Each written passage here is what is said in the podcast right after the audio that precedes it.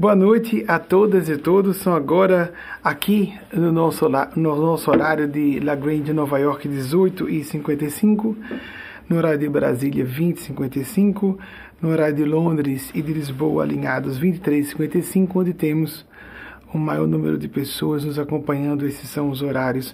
Faço questão de citar as duas capitais europeias, porque já que estamos citando uma glofônica, vamos citar a lusofônica, porque há pessoas que nos acompanham significativamente de lá.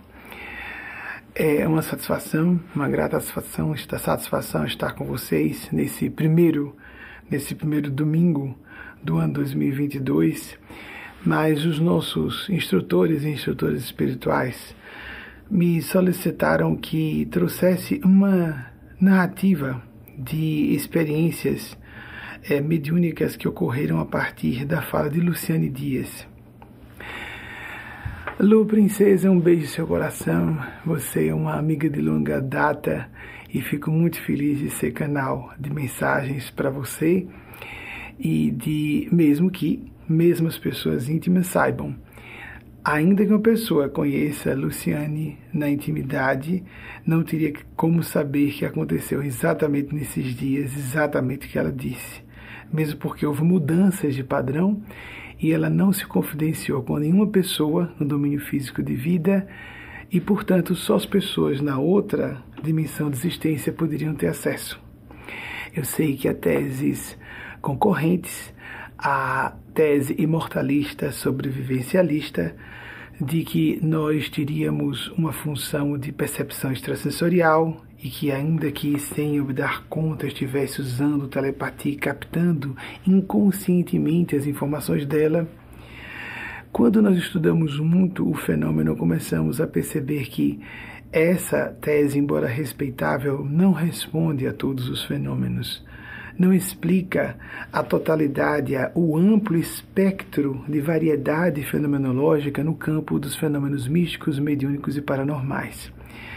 E assim como é comum, porque aqui nós seguimos a regra do espírito que apareceu na obra de Carlos Chagas, Chico Xavier, Eusébio, que os discípulos e discípulas mais antigos e antigas da instituição tinham o direito de se dirigir àquele professor da espiritualidade sublime, nós temos alguma ligação, o espírito Eusébio, esse que aparece com esse pseudônimo Eusébio, é ligado à nossa organização movimento e por isso isso está no livro é, No Mundo Maior com quase absoluta segurança eu estou assistido diretamente muito proximamente por nossos amigos e amigas do plano maior. Acho gentil quem não acredita nisso atribui todo o crédito o mérito do que esteja fazendo a minha pessoa. Eu garanto por testemunho pessoal que o percentual meu é menor e o maior crédito é deles e delas.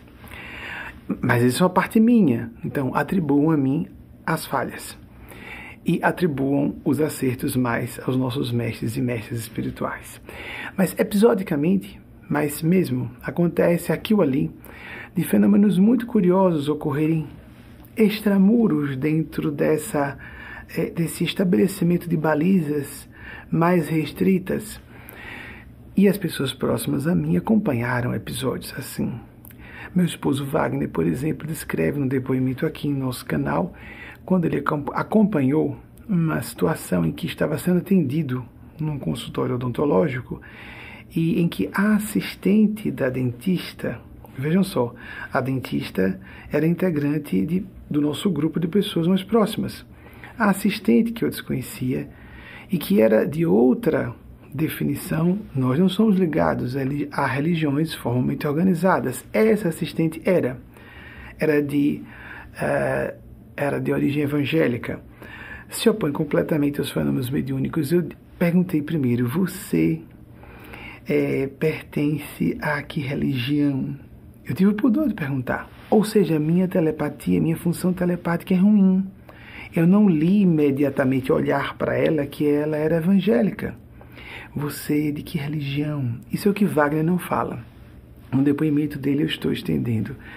Você pertence a que religião? Porque eu estou falando tudo isso? Parênteses importantes. Você é o vida. você é ouvido. Você não precisa ter um médium dotado de funções mais claras. Essas funções não me qualificam como pessoa.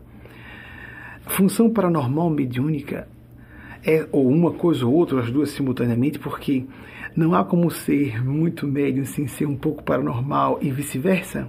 Existe um pouco de irradiação da função de hipersensibilidade, mas você não precisa ter um canal muito aberto, um canal de comunicação, não qualifica, porque são sentimentos que definem a faixa de sintonia, de sentimentos e propósitos. Isso é o que nos qualifica como pessoas, como seres humanos, como espíritos. Quais os nossos reais propósitos? Quais os nossos reais sentimentos? Você não precisa disso. Pela prática da oração, vocês observem que Luciane Dias já tem algumas. Eu vou botar o episódio da moça no consultório odontológico. Ela já tem propensões. Eles estão conversando e vão dizendo: volte um pouco mais. Nós achamos que é melhor retornar àquele ponto. Tudo bem, vamos conversando com eles. E quem presumir que se trata tudo de um diálogo em minha cabeça também pode. Porque eu vim aqui e eles pediram apenas. Depois de minhas orações e meditações, depois do meu enorme sono longo de 3 horas e 35 minutos, não posso dizer que estou exagerando porque o cronômetro não se engana, não é? É muito comum em nós, como pessoas mais dotadas dessa sensibilidade para fenômenos de comunicação com o outro lado, termos dificuldades de conciliar sono e de manter sono longamente, porque vivemos um pouco entre duas dimensões de vida. O próprio Chico Xavier dormia no máximo quatro horas por noite. Isso é extremamente comum. Não é desejável, faço o máximo possível para chegar a seis horas é, de sono por dia em fragmentos que sejam, mas nem sempre se é possível. Essa semana, os últimos três dias eu dormi três horas e um quebrado, depois duas horas e um quebrado, consegui um cochilinho depois, depois no terceiro dia hoje, três horas e meia, mas estou funcional e a serviço delas e deles. Então, Luciane Dias, me, receba meu agradecimento ah, e por você se expor publicamente. Meus parabéns por seu detalhamento. As pessoas podem ver que a pessoa vai ter que questionar a veracidade do testemunho dela para dizer que isso não seja honesto não haveria como, quando recebi do meu próprio testemunho pessoal, de que eu não recebi, como ela falou, nenhuma informação dela, como ela disse que não falou com nenhuma outra pessoa no plano físico, não haveria como saber que exatamente naqueles sete dias, esse conjunto de eventos, se vocês assistirem a essa sessão com cuidado, vocês vão ver, mas como a pessoa iria bater em todos esses assuntos e todos eles serem confirmados? Dizer que é, dizer que é mera coincidência é a gente não respeitar a lei de probabilidade matemática. A gente percebe que há um fator inteligente gerando um fenômeno inteligente. Esse foi um axioma das ciências trazido a lume pelos guias espirituais de Allan Kardec, embora nós não sejamos kardecistas, logo na abertura de O Livro dos Espíritos, publicado em 18 de abril de 1857, quando é, foi dito que observemos para falar sobre Deus. Existe Deus porque, para baseiem-se no axioma da ciência de vocês, num português livre para hoje mesmo, porque foi isso psicografado em francês baseie-se ou baseiem-se num axioma, ou seja, uma verdade autoevidente, suas ciências, para um efeito inteligente é necessária uma causa inteligente. Então, retornando, Luciane, meus parabéns e ficamos agradecidos por sua disposição trazer a público o seu episódio de contato, de recepção da graça. No mesmo dia, uma outra amiga recebeu também, à distância, esses 7 mil quilômetros. Se no caso Luciane Dias, Eugênia Aspásia, eu estava bastante influenciado por ela, mas livre para falar por, por mim mesmo, e logo depois de Luciane Dias, em que Eugênia fazia uma baliza de tempo, circunscrevia os eventos em uma semana, a outra amiga foi tudo dentro das últimas 24 horas para aquele, da perspectiva daquela data. Isso deverá ser uma sessão exibida ou no próximo domingo ou no domingo posterior. Tudo foi na, com a outra amiga dentro de 24 horas. Mais ainda absurdo imaginarmos que foi na base do chutômetro. Primeiro, porque nós sabemos que é real. As evidências são poderosas nesse sentido. Depois, se eu fosse assim paranormal, eu teria como perceber que estaria lendo a todo momento os pensamentos das pessoas.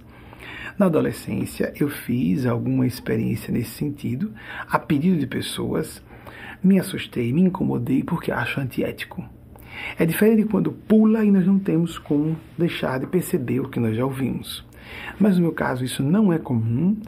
Quero dizer, de eu perceber conscientemente que estou ouvindo o pensamento de alguém. Acontece aqui o ali, mas muito pouco, pouco frequentemente e hum, com poucos detalhes. Eu erro bastante na questão da precisão se for fazer leitura telepática. Mas se um espírito estiver falando sobre a pessoa, a precisão aumenta muito, como vocês veem. E aconteceu de eu sentar à cadeira daquele consultório odontológico. Acho que talvez até a odontóloga possa ter ficado um pouco, ter ficado um pouco magoada. Como ela, pertencente ao grupo, não recebeu uma mensagem pessoal, mas é, é, a assistente evangélica recebeu. Às vezes tem isso, não é? Maisinha Amarante, Mais Amarante, que é uma amiga irmã querida, uma das dirigentes da nossa instituição, também estava presente nesse episódio. Mais Amarante, além de meu esposo Wagner. Então tive que perguntar a ela: Você é de que religião? E não tive como captar diretamente, porque os espíritos estavam falando comigo. Ela disse: Eu sou evangélica. Eu sou médium. Eu poderia. Você se ofenderia se eu canalizasse, comunicasse alguma coisa? Os bons espíritos, eu acredito no fenômeno mediúnico espiritual de comunicação. Eu posso canalizar para você? Na verdade, pessoas de definição religiosa para o campo do protestantismo, lembremos que Martinho Lutero foi um homem brilhante e do bem que nos ajudou a reformar, literalmente foi essa a ideia, o movimento da reforma, reformar o cristianismo, trazermos mais as origens dos evangelhos do nosso Senhor Jesus.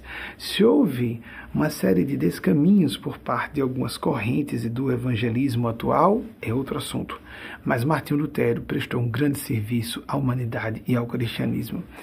Então, os que estão no campo do protestantismo ou das igrejas reformadas, aquelas primeiras mais tradicionais ou até algumas mais recentemente fundadas, sabem que esses fenômenos existem, mas eles dão apresentam uma terminologia, uma nomenclatura distinta, algo como dons, carismas, manifestação do Espírito Santo. Há essa questão de como nós nominamos o fenômeno está no campo da crença, da opinião, mas o fenômeno existe, é universal. Você se incomoda? Perguntei a ela então, voltando à narrativa, que eu canalize ela algo como que não dando muita importância, tá? Como pode falar, pode falar. Eu me lembro desse tom entre desdenhoso e indiferente.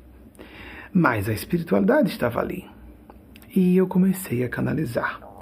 Essa moça ficou tão assustada e tocada com o que aconteceu, que ela prorrompeu em pranto automático, aquela coisa de a pessoa ser tomada de uma emoção repentina que tem que sair do ambiente às pressas para telefonar para a mãe dela em lágrimas para dizer do que ela acabara de receber por via mediúnica. Então o fenômeno existe e não respeita essas fronteiras de religião, eu vi ateus dizerem que interessante. Por exemplo, num evento que ocorreu, eu fui fazer um exame médico e fui submetido a certa dosagem de medicamentos.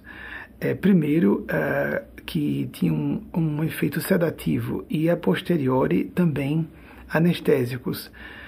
É um procedimento cirúrgico, mas não completamente cirúrgico. Eu não vou entrar em detalhes, porque esses assuntos clínicos não são muito agradáveis de serem minudenciados, principalmente em público, até um pudor.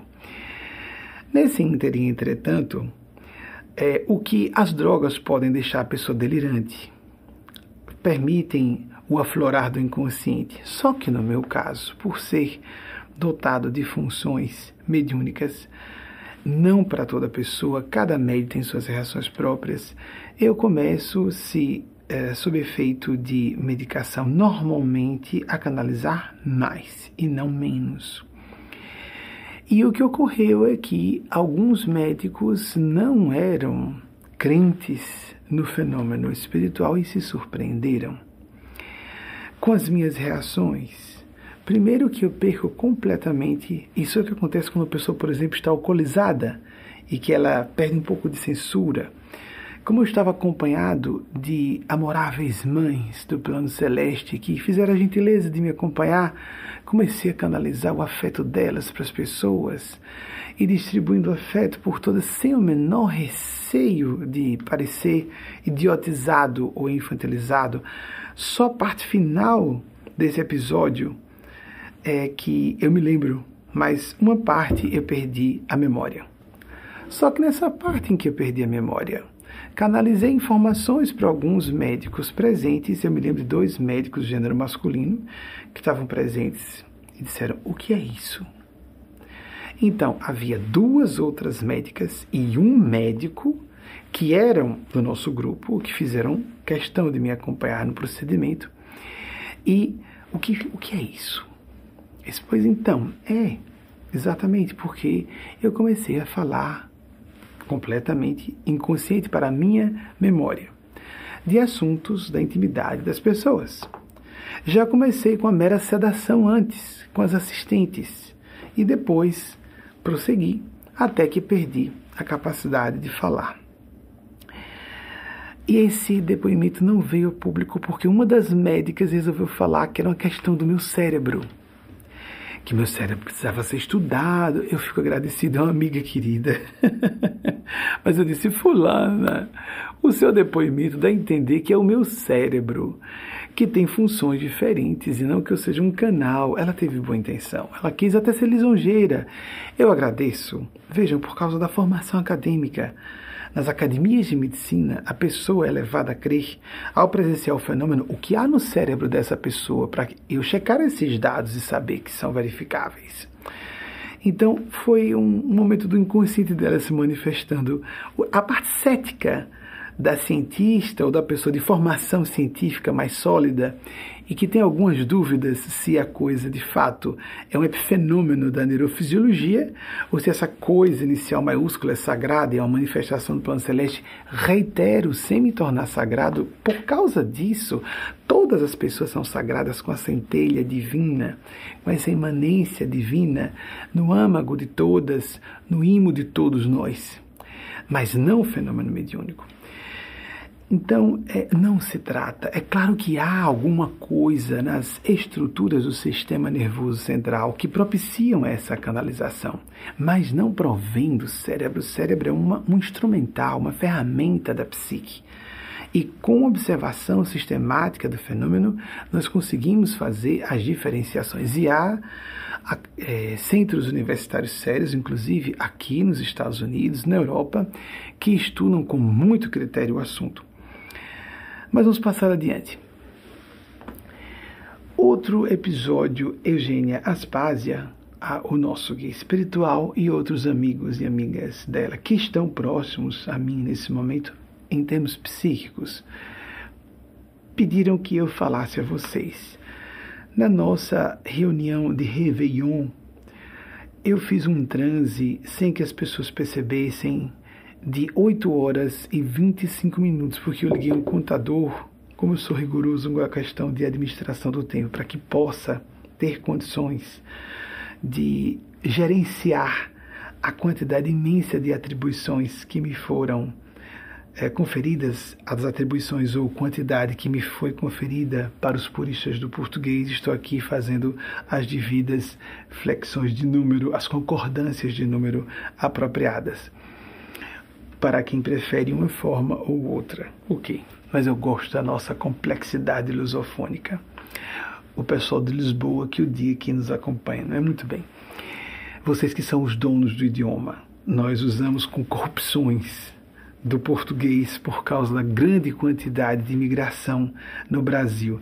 Nós, nordestinos, por exemplo, sofremos uma significativa influência da colonização holandesa no século XVII e o R às vezes fica muito puxado e algumas vogais mais batidas, mais do que em Portugal por causa dessa algum resíduo. Eu estou falando de acordo com as balizas de novo apresentadas por nossos mestres e mestras, adentrando a área de estudos linguísticos avançados, uma espécie de arqueologia idiomática, de onde provém certos sotaques. Mas a gente nota em São Paulo a, a, a, retirada dos plurais dos S's, porque há muita influência italiana.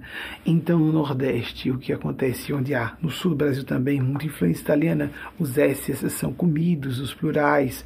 Claro, influência italiana. No Nordeste, o nosso T o nosso D ficaram bem batidos por causa da origem holandesa, que reforçava a, a pronúncia das sotaques, das consoantes. Qualquer falha atribuo a mim, inclusive de dicção. Então estávamos, as pessoas não sabiam, porque a gente pode tornar isso tão sutil que ninguém note. O fenômeno mediúnico, em sua excelência, deve ser algo imperceptível. Nós podemos estar canalizando, às vezes, frases inteiras dos nossos instrutores e instrutoras espirituais, sem mudarmos sequer o timbre vocal. Quem nos conhece bem a fundo pode perceber a personalidade desse médium está desaparecendo, está surgindo outra pessoa. E depois de um certo momento, começamos. Sentamos à mesa um grupo pequeno de pessoas. Não pôde nem todo o grupo Quantum Leap Institute, o braço norte-americano dos Estados Unidos, estar comigo no nosso é, Réveillon. Fizemos todos os. tomamos todas as providências, fizemos, tomamos as providências preventivas, todas devidas, com teste que não é completamente seguro, mas o teste, porque estamos com eclosão do contágio da Omicron. Então, todos fizemos teste antes de virmos para cá. Ficamos durante um grupo muito pequeno de pessoas, não era uma aglomeração, mas as autoridades científicas dizem que, com um teste feito por todas as pessoas, naquele dia a pessoa não está infecciosa. As autoridades americanas aqui. Não significando que ela não já tenha sido contaminada. Ela pode apresentar os sintomas, ou mesmo ficar assintomática, mas já estar infecciosa nos dias seguintes, e isso vai aparecer como um teste positivo. Mas no dia eles consideram, isso nos instruíram as autoridades científicas por meio da imprensa de boa qualidade nos Estados Unidos, que fazendo o teste antes imediatamente do encontro estavam todos seguros ou seguras para isso. Estávamos numa mesa com aproximadamente 10 pessoas, eu vou me atrapalhar e não é a questão numerizada de pessoas, mas de todas que estavam sentadas à mesa, todas receberam é, mensagens mediúnicas pessoais, com exceção de uma que não recebeu uma mensagem dirigida, um, na verdade, um companheiro do gênero masculino. Houve uma semi-incorporação que se intensificou porque eu não consegui conter as lágrimas porque estava confortando esse cavalheiro diante de sua esposa presente quanto a questões relacionadas ao exercício de sua paternidade. Então não foi dito, espírito fulano de tal, que eu já percebi quem era, está aqui e eles pediram que nesse assunto eu apresentasse como opinião minha, para que não houvesse, pelas características do que foi dito a ele, não fosse exposto com uma opinião que proviesse do plano do bem e parecesse ser uma opinião minha. E uma outra jovem, teve esse senhor na casa de 40 anos, e uma jovem que era a única pessoa menor de idade presente, essa do gênero feminino, que recebeu uma profecia, foi o contrário, uma informação sobre o futuro a respeito de questões eh, da intimidade clínica dela. Afora isso, todas as demais pessoas, aí sim, foram nominadas. Espírito fulano e tal está falando para você e algumas prorrompiam em lágrimas por estarem, terem sido tocadas profundamente em algo. Não foram todas que prorromperam em lágrimas, porque já consideram um fenômeno natural comigo. Espírito fulano e tal está aqui dizendo que nesses últimos dias você estava com essa questão Foi isso mesmo, pessoa? Sim. Algumas receberam mais de uma vez. Mas eu fazia isso alguns momentos e depois voltava a ficar falando aparentemente normal. Eu fiquei 8 horas e 25 minutos assim. A reunião, na verdade, se estendeu um pouco mais. Ao todo, 10 horas e 15 minutos aproximadamente. Mas durante 8 horas e 25 minutos, porque foi o momento em que os nossos mestres e mestras disseram: pode interromper. Todos disseram: em palavras, ou então exatamente como foi narrado, mesmo conhecendo, sorriam, é uma alegria. Basicamente, uma alegria, estamos sendo vistos e vistas. E um outro que lembrou do que foi dito depois, nossa, tem mais detalhes sobre o que foi dito, e falava. E eram assuntos que tinham acontecido nos últimos dias daquelas pessoas. Todos que estavam presentes, uma roda pequena de pessoas, dez pessoas no máximo, doze, não sei se chegávamos a doze porque algumas pessoas não puderam estar conosco porque estavam um casal, o homem do casal, porque é um casal heterossexual e cisgênero, estava gripado e ficou com receio de contaminar-nos com a gripe. Poderia ser sintomas da COVID, desculpem, da Covid, e a pessoa teve pudor de trazer a nós. E nós respeitamos esse pudor excessivo, mas excessivo assim, excessivo entre aspas, um pudor estoico. Privou-se de estar conosco, ele e a esposa queriam estar para não contagiar ninguém com um vírus de gripe que às vezes pode se fazer muito perigoso de acordo com as condições clínicas de alguém. Por exemplo, ele sabe que eu sofro de bronquite crônica. Ele também é portador de bronquite crônica, por isso mesmo ele pode ter tido esse cuidado e duas outras senhoras. Uma havia retornado ao Brasil para visitar familiares, uma outra senhora estava com familiares que moram aqui nos Estados Unidos e estava precisando estar com esses netos e filhos e, e filhas e netos, esposa, etc. Tudo muito compreensível. Porque a prioridade nesses momentos é do contato com familiares. Era um momento festivo e espiritual. E a surpresa foi essa. Essa jovem que recebeu uma profecia que estava com uma atitude bem respeitosa, com dificuldades de acompanhar o português, porque estávamos falando entre brasileiros e brasileiras. Até disse algumas vezes a ela: pode falar, mesmo não estando muito acostumada, só falar um pouco devagar inglês que todo mundo vai acompanhar, falando mais por mim, os rapazes que não somos tão habituados a conviver com americanos e americanas, mas ela fez questão de se esforçar, que é filha de um dos casais fez questão de se esforçar não só em nos ouvir em português durante essas 10 horas, mas também toda vez que foi falar, falou em português com bastante dificuldade. Desculpa, eu vou tossir. Assunto é delicado. É bem. É como se, apesar de o fenômeno mediúnico ser um fenômeno natural, ele. Esse é o motivo. É o ambiente seco? Não, há um pouco de constrangimento também. Porque as pessoas atribuem valores especiais a quem importa mediunidade. E isso não é correto. Valores morais. Há pessoas que sem nenhuma sensibilidade mediúnica que são distintíssimas, digníssimas, e outras que apresentam problemas gravíssimos morais, porque a moralidade, a dignidade, a consciência não estão no campo de uma função de percepção a mediunidade é uma percepção do extrafísico. Não só não, no sentido de percepção extrasensorial, porque é um cérebro se comunicando por outro, sem que a informação passe pelos cinco sentidos, o princípio básico da percepção extrasensorial, mas de acessarmos um domínio de existência em que outros seres humanos despojados de aparelhos de matéria densa, de organismos, veículos físicos como, ou biológicos, como o que utilizamos quando encarnados ou encarnadas, estão se comunicando e podem se comunicar conosco, e de ordinário se comunicam sem que nós nem sequer nos demos conta claramente, de acordo com os nossos padrões de pensamentos e sentimentos. Então, o fenômeno mediúnico existe, é real, é pujante. Mas a minha função não é de apresentar publicamente evidências de mortalidade da alma. A sessão, inclusive, é chamada de provas de mortalidade da alma. Por um tempo, eu solicitei à equipe que mudássemos para evidências em vez de provas, porque a prova parece um peso maior, não é?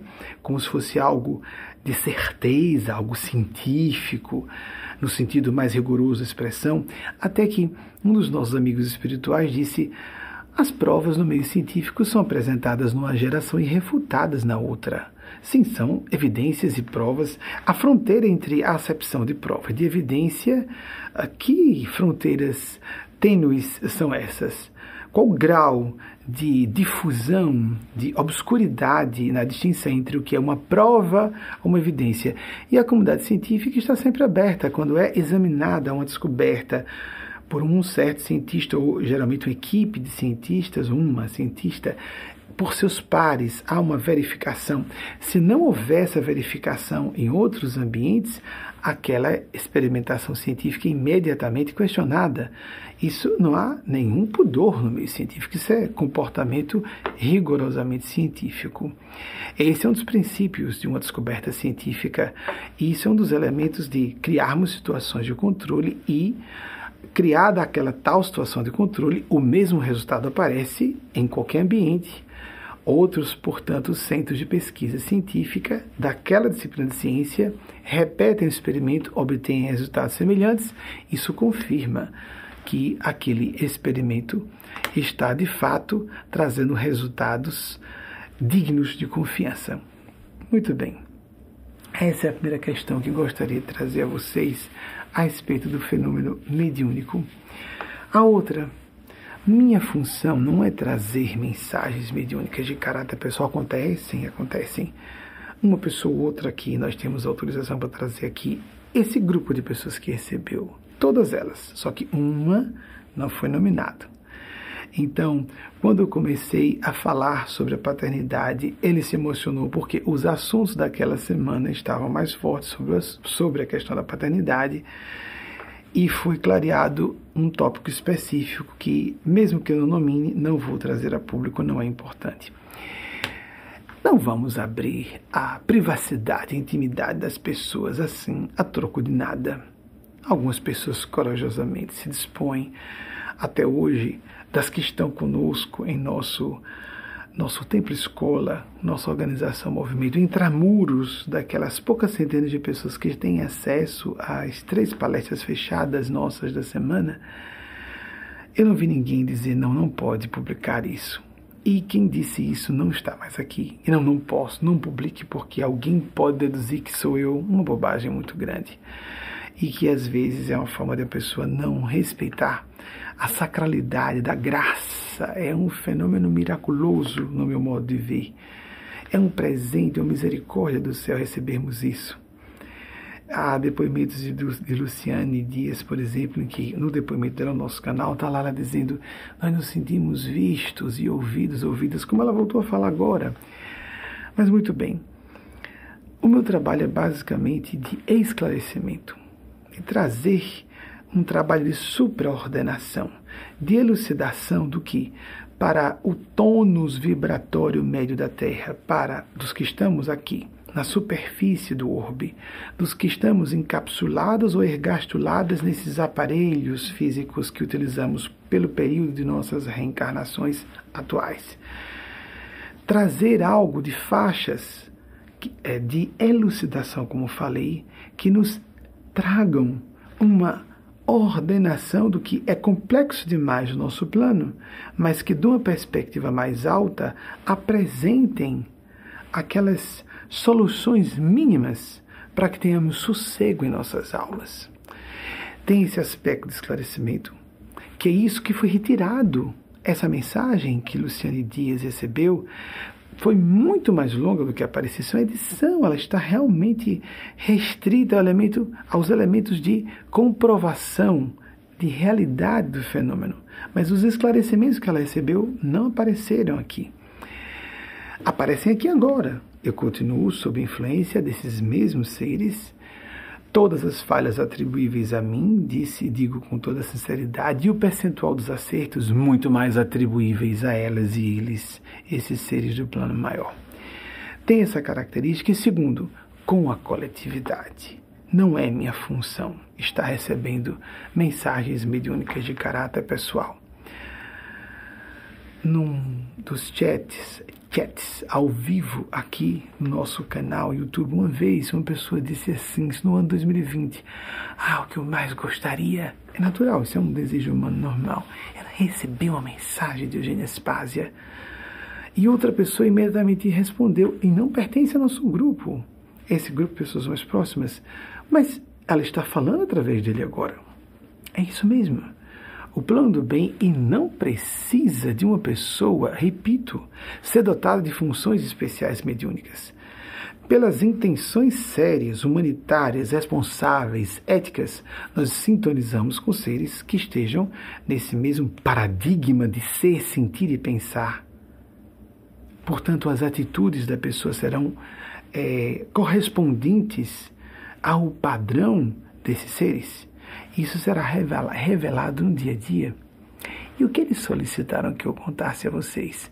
Narrasse uma madrugada, uma única madrugada desta última semana que passou, ainda antes do, da, do romper do ano novo, da virada simbólica do calendário de 31 de dezembro de um ano para 1 de janeiro de outro. Ainda estávamos nos últimos dias de 2021, quando aconteceu uma madrugada diferente. Os espíritos pediram que eu desse atenção. Estávamos lá, com a, e já disse a vocês que há um critério muito grande com a utilização do tempo. Eu costumo estar acordado nas madrugadas inteiras, nas noites inteiras, madrugadas inteiras e as manhãs que se seguem e durmo algumas horas à tarde. Normalmente é assim. Às vezes faço um cochilo no meio da noite, como se fosse o contrário do que a maior parte das pessoas faz. Um cochilo no meio da tarde para compensar a privação de sono. Não foi o caso desse dia. Quando terminamos uma prática do Evangelho que fazemos diariamente, e fui uh, consultar as nossas professoras e professores do plano sublime de consciência, porque são do plano sublime. Eles e elas estão orientando multidões. Ai de mim se não reconhecer isso publicamente, que a luz não provém de mim, sou um mero refletor, um espelho quebrado, apontando mais ou menos bem na direção da luz que vem de cima ou de frequências mais altas. Falível, pecador, nenhuma, é, é, nenhuma razão para merecer reverência ou veneração de quem quer que seja ser humano, sim, responsável, tentando cumprir meus deveres, como de ordinário todas e todos devemos ser.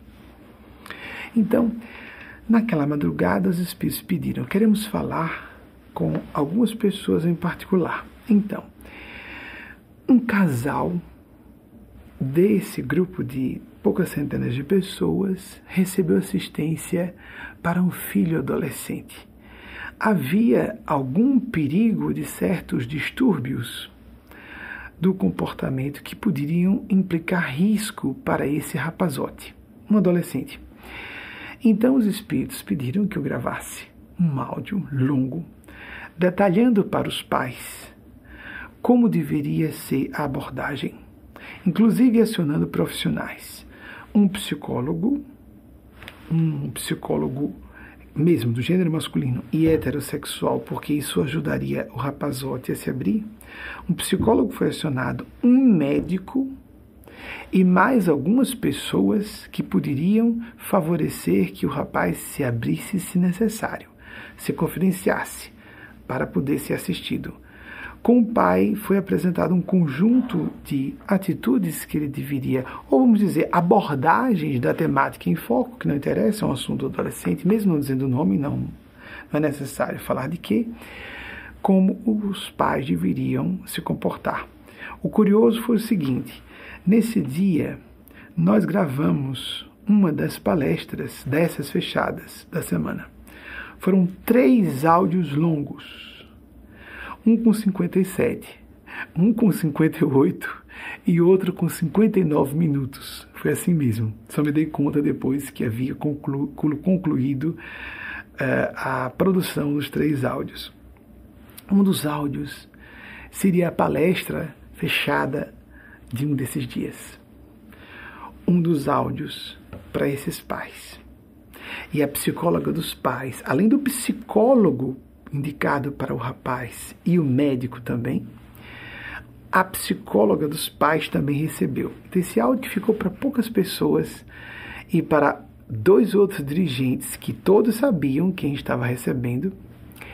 Por exemplo, o psicólogo e o médico não receberam esse áudio, mas dois outros dirigentes receberam e um deles disse que pena que isso ficou fechado esse grupelho. Nós fomos felizados porque a espiritualidade superior elencou uma quantidade de sugestões práticas para um empoderamento da iniciativa, da função disciplinadora, parental, não precisa ser o pai, mas nesse caso foi o pai que foi orientado a isso. Ele seria a pessoa mais apropriada pelo gênero de assunto que seria abordado a falar com o rapazinho. É um rapazinho mesmo, um adolescente. A última pessoa que não foi colocada na lista para ser procurada fui eu. Eu disse: Olha, sou, eu sou a única pessoa que não posso falar com ele. E disse as razões, porque não seria correto que eu fosse acionado para falar com ele. Então, houve essa assistência. Os pais ficaram bastante satisfeitos. O, o pai, em particular, é, disse que fez anotação de todos os tópicos que haviam sido sugeridos eu próprio disse, inclua outros, fale com a psicóloga de vocês dois, da companheira dele, mãe do rapazinho, porque poderia não ser mãe, não é? Mas é, é a mãe. São companheiros de conjugalidade e de parentalidade. Conversou com a mãe, é, converse com ela, converse com sua psicóloga. A psicóloga, coincidentemente, tinha atendimento com os dois naquele dia. Eles, eles puderam elas e ele puderam conversar entre si, estavam preparados para acionar o outro psicólogo e médico que eu procurei para dizer: vocês podem ser procurados, vocês podem ser procurados hoje. Estava todo o esquema preparado de resgate de um garoto de 14 anos. Saiu a idade do rapaz, mas nada foi dito. Nesse mesmo dia, uma celebridade foi procurada através de um dos pais, sem querer dizer o gênero. E houve uma gravação de um áudio, foi o maior dos áudios, o de 59 minutos, também nesse mesmo dia. Curiosamente, os espíritos ficaram mais distanciados de mim do que eu estou agora e só diziam: agora fale sobre esse assunto. E eu desenvolvia sozinho. Agora esse assunto. E eu desenvolvia sozinho entre aspas, sozinho. Era muito mais o meu próprio fluxo de ideias, de opiniões, de impressões do que os próprios espíritos.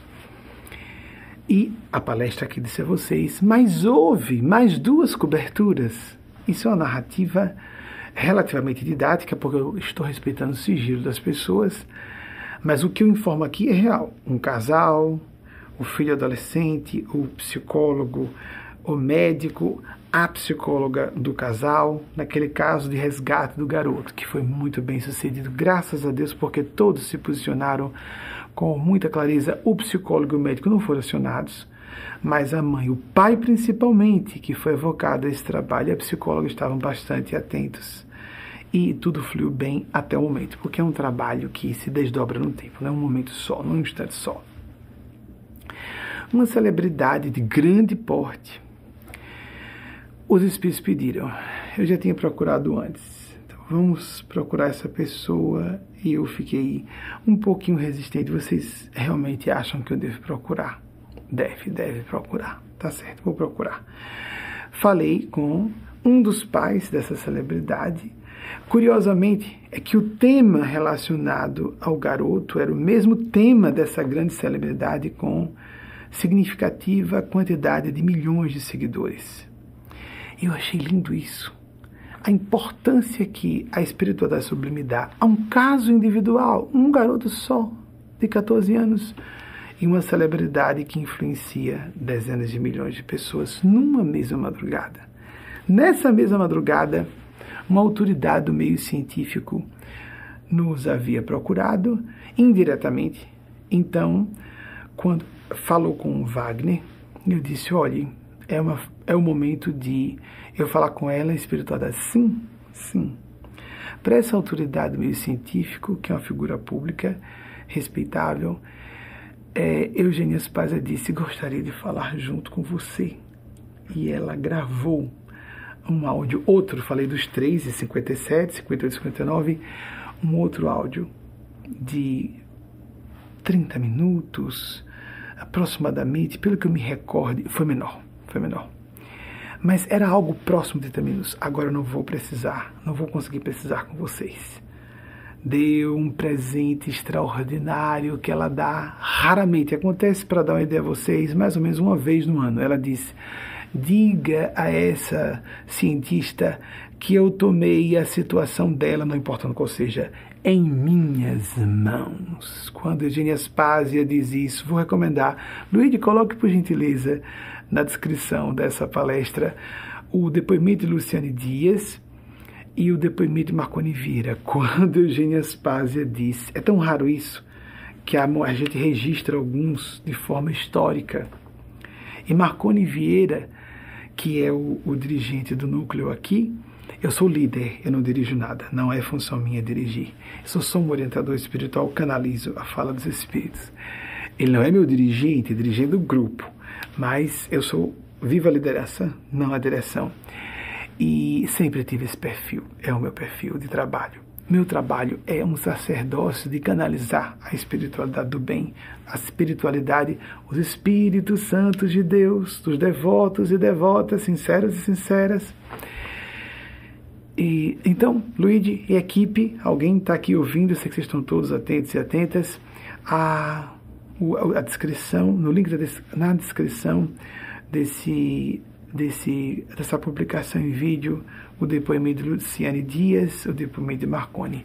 E lá em 2008, Marconi faz reportação, evento que ele presenciou, a esposa presenciou, uma outra integrante do grupo, aquela senhora que eu disse que está com filhas e netos, presenciou também. Eugênia disse: Vou colocar essa situação em minhas mãos. E duas semanas depois, algo improvável a, na proximidade do impossível aconteceu. Nós vimos acontecer isso inúmeras vezes no correr dos anos, mas quando ela fala dessa forma, vou tomar em minhas mãos, a pessoa deve levar a ser o casal certo, certo, um casal que foi beneficiário. Vou deixar na curiosidade para que vocês assistam o depoimento de Marconi. e então, retornando, tentando levar um pouco na esportiva assuntos muito sérios. Essa autoridade do meio científico, uma figura pública do eixo Rio-São Paulo, assim como aquela outra celebridade também do eixo Rio-São Paulo, é, recebeu esse presente Diga a ela que eu vou tomar o caso em minhas próprias mãos. Não passou nenhum dado, nenhum fenômeno. Ela indicou sutilmente que estava percebendo alguma coisa, porque em um momento, em outra ocasião, Eugênia pediu para dizer um, algo para ela que ela disse. Em que sentido ela quis dizer isso? Porque já tinha um assunto relacionado. Eu disse, não sei, você pode me informar? Porque Eugênia não entrou em detalhes como aconteceu com Luciane. E ela disse: É porque está acontecendo tal coisa comigo? Apenas fez essa promessa.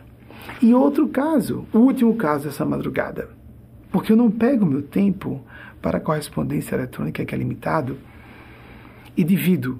Bem, tenho aqui um conjunto de tantas centenas de mensagens, então vou dividir meu tempo de tantas horas em tantos minutos para cada pessoa, de modo algum. Lamentavelmente, eu gostaria de dar atenção em correspondência bionívoca. Cada mensagem que recebo responder individualmente. Isso é impossível para figuras públicas. Mesmo para muitos amigos e amigas próximos ao meu coração, muito próximas ao meu coração, há algumas com mais de 20 anos de amizade e que eu estou impossibilitado realmente de manter o contato como gostaria, ainda que à distância eu faço a aplicação o tempo que for necessário para cada caso individualmente considerado. E um outro caso, mais, é, vamos dizer, sui generis ainda, por causa do pouquíssimo contato com essa pessoa, porque essa pessoa, é, eu já tenho uma certa distância no tempo que eu havia feito o último contato. Para dar ideia a vocês, vai completar nove anos agora, início do próximo. Nove anos, é isso? Não, dez anos início do próximo ano. Nove anos e meio de certeza que não a vejo fisicamente. Uma ex-funcionária doméstica que é, nos auxiliava em casa é, e até 2012, porque eu resolvi em 2012 não ter sequer mais auxiliares domésticas, porque eu tenho uma enorme dificuldade de lidar com a relação empregatícia e, por exemplo, só para dar ideia a vocês, eu só tive mais uma funcionária doméstica depois dessa, que foi essa pessoa que foi procurada. É, e às vezes eu estava na hiperobesidade na época, com muitas dores na coluna. Eu chamava Wagner, que estava em outro quarto, às vezes trabalhando numa sala contígua à cozinha, ela ali bem acessível a mim, e eu chamava Wagner para que ele me trouxesse um copo de água. Numa certa manhã, enquanto eu trabalhava e ela estava na cozinha, ela se preocupou e veio. Olhe, eu, ela ficou com receio de perder o emprego. É, depois teve, eu tive que demiti-la realmente porque eu vi que eu estava é, operacionalmente sem condições de lidar com ela.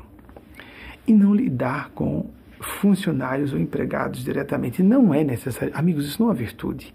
Isso é uma dificuldade de lidar com a questão do poder. Uma bobagem, a gente pode ser educado, pedir por favor, agradecer depois.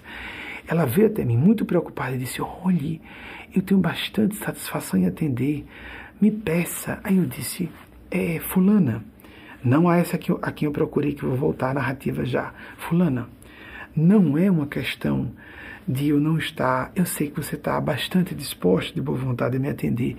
É porque eu acho que trazer um copo de água é função do esposo, não de você que está aqui como cozinheira para cuidar da cozinha.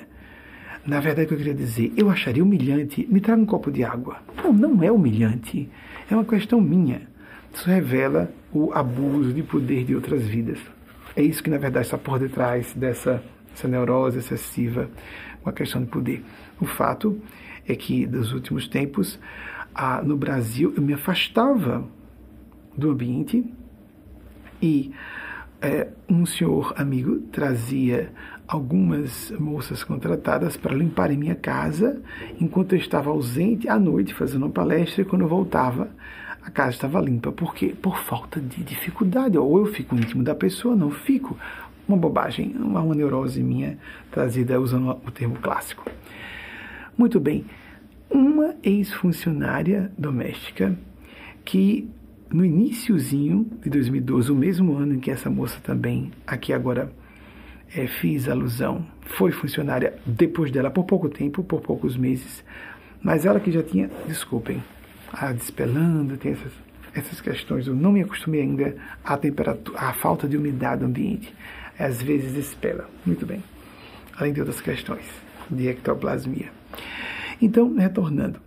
Não vou entrar em detalhes sobre isso agora, já falei em outra ocasião. Soa, soa bizarro a gente falar sobre isso. Eu também acho, não gosto muito desse tema, não.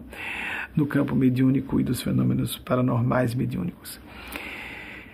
Então, a que eu procurei nessa madrugada também, já perdão, aí já tinha passado a madrugada, já havia amanhecido o dia. E havia acontecido uma questão íntima dela, e eu fiz um longo áudio para ela, trazendo todas as aflições dela, decodificando-as sobre, por exemplo, o espírito Eugênio Aspásia pede que, nesse caso, eu abra o sigilo porque a situação ficou pública e porque ela não se incomodaria a moça que foi destinatária, porque vai confortar muitas e muitos de vocês. O que aconteceu com essa ex-funcionária doméstica que procurei a pedido dos espíritos, eu com um monte de amigas e amigos íntimos. Eu quero bem essa moça, mas agora é hora de dar atenção a essa ex-funcionária doméstica. Vamos, vamos, falei longamente. Ela havia naquele dia perdido a netinha, a primeira netinha, filha de uma filha, parece que qualifica mais, não é? Filha de filha, porque parece que essa ligação numa linha materna de parentesco e de descendência torna mais poderoso o impacto afetivo para a pessoa.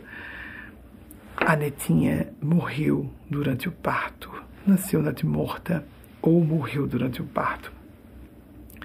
E os espíritos pediram para dizer: o luto é respeitável, a tristeza é deve ser honorificada. Entretanto, esse corpo que já nasceu deficiente, no seu caso, em termos kármicos, e para esse espírito, e para sua filha e você, receberam o presente de uma conversão kármica.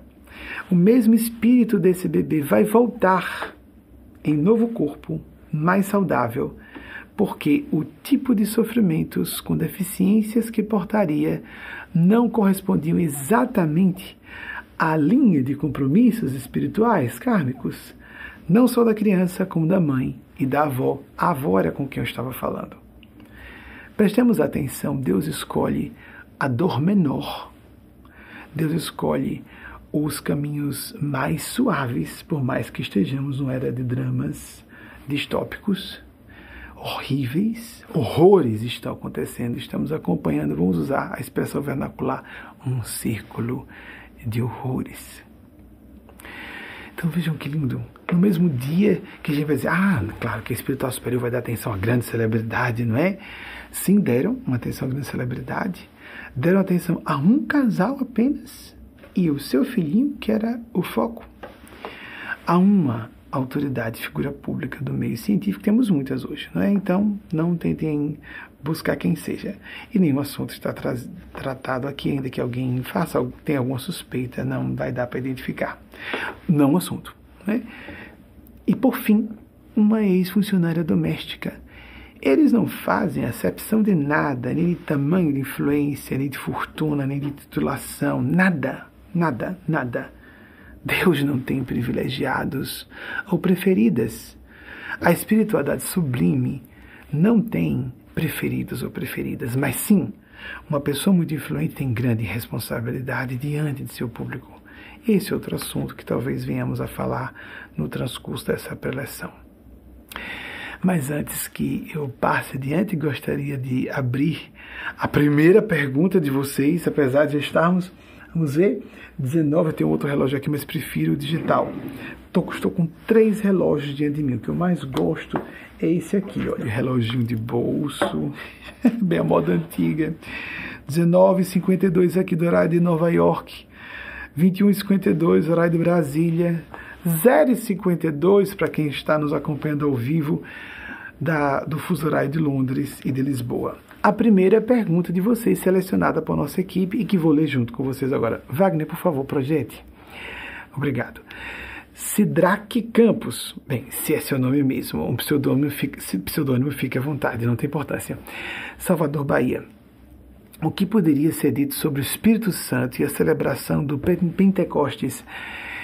É, Sidraque, eu vou dar a nossa abordagem. A, o Pentecostes, a palavra Pente vem de 50 dias após a morte de Jesus. A origem é essa, foram 50 dias após a morte de Jesus. Ele estava, os, o, o círculo dos mais íntimos apóstolos e apóstolas de Nosso Senhor Jesus estavam reunidos, trancados no cenáculo, orando, esperando uma manifestação do Espírito Santo e com a presença de Maria, que para nós era uma alma crística, o Espírito Santo de Deus, uma influência transformadora extraordinária, um evento místico que nós não temos como hoje abordar de maneira racional científica, não temos informação suficiente sobre o assunto ainda. Com a presença dela, o que Jesus tentou durante um ano e meio, segundo rigorosos estudiosos do assunto, o messianato de Jesus não, ter, não teria tido três anos, mas sim um ano e meio.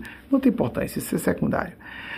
Mas o que Jesus não conseguiu, em 50 dias, o fenômeno ocorreu com a iniciação gerada por Maria Cristo, que estava presente, porque ela estava entre esses apóstolos e apóstolas. Nós temos que fazer o esforço para propiciar, não gerar. Nós não geramos um estado de graça, um fenômeno místico. Esses fenômenos de sermos tocados pela graça, pela cura, Todas as escolas dos Doze Passos falam sobre um poder superior, o Espírito Santo de Deus, a divindade, forças místicas, o fenômeno da cura espiritual. Stanislav Grof fala de emersão espiritual, emergência espiritual no sentido de emersão e no sentido de urgência, emergência como urgência. Eu sei que falei recentemente sobre isso. Nós temos que buscar nossa interioridade, nós temos que ter maior capacidade de recolhimento, nós temos que gostar de nossa própria companhia, porque no mais nos mais profundos recôncavos de nossa interioridade, descobriremos a centelha da transcendentalidade. Jean-Paul Sartre, que viveu entre 1905 e 1980, perdoe dizer, não é um autor, um autor que eu indique, mas disse algo muito forte sobre o assunto. Existencialista, considerado, se não o principal, proponente, um dos maiores pais da escola existencialista de filosofia. O grande francês disse no século passado que se alguém se sente solitário ou solitária, estando sozinho ou sozinha, está em péssima companhia. Nós temos que nos buscar estar bem com nós mesmos, com nós próprias, para podermos então encontrar alegria em outras pessoas. Recentemente, uma autora americana, não me recordo agora quem, disse: se você, antes de você buscar sua alma gêmea, busque sua alma. Nós vamos refletir fora de nós o que temos dentro, espelhamos. Sobre essa ideia de ficarmos sós e estarmos bem, precisamos, nessa época de exposição excessiva nas redes sociais, da busca de sermos também não só exposição, mas sermos atraídos, tragados na atenção pela indústria da atenção, para nos desviarmos para as inúmeras solicitações das redes sociais. Fazer o esforço, tem que ser um esforço deliberado e sistemático de voltar à nossa intimidade, retornar à ligação, o alinhamento com o nosso eixo de consciência e nos ouvir melhor. Um autor que eu citei na semana passada, vou, desculpe, vou ter que citar porque esses grandes autores vão, e autoras serão sempre citados. Uma, é, um momento lindo de Sêneca, a equipe está atenta, né, das citações, do é, ano 4 a.C. a 65 depois de Cristo. Sêneca disse em um certo momento: Vocês querem saber que progresso eu fiz? Eu comecei a me fazer, a me tornar amigo de mim mesmo. Nós já somos amigos ou amigas de nós próprios, nós mesmas? Jesus disse, o espírito Lucas Desidério, um espírito de origem lusitana, que, ou seja, sua última existência física foi em Portugal, disse que chamou atenção para um dirigente do salto quântico da nossa organização nessa semana. Lembre-se que Eugênia Spazia fala com frequência da matriz conceitual, quando Jesus disse dessa máxima de Jesus, amar o próximo como a si mesmo, que está em várias outras religiões com é, a, a, pequenos ajustes conceituais, mas às vezes só uh, vocabulares, vernaculares, porque inclusive foi dito isso em diversos idiomas, diversas tradições espirituais religiosas distintas entre si, muito distintas e distanciadas em suas origens. Hoje isso não é problema, mas no passado da humanidade o distanciamento era significativo, surgiu o mesmo princípio e não havia contato quase nenhum entre culturas muito distantes. Imaginemos a China e o Oriente Médio na época do nosso Senhor Jesus. Muito bem. Amar o próximo, todo mundo conhece o resto, não é? Como a si mesmo. Se nós não nos amamos, não somos amigas e amigos de nós mesmos, nós próprios, como vamos, vamos cuidar de outras pessoas? Isso de não estarmos bem com nós mesmos é um problema.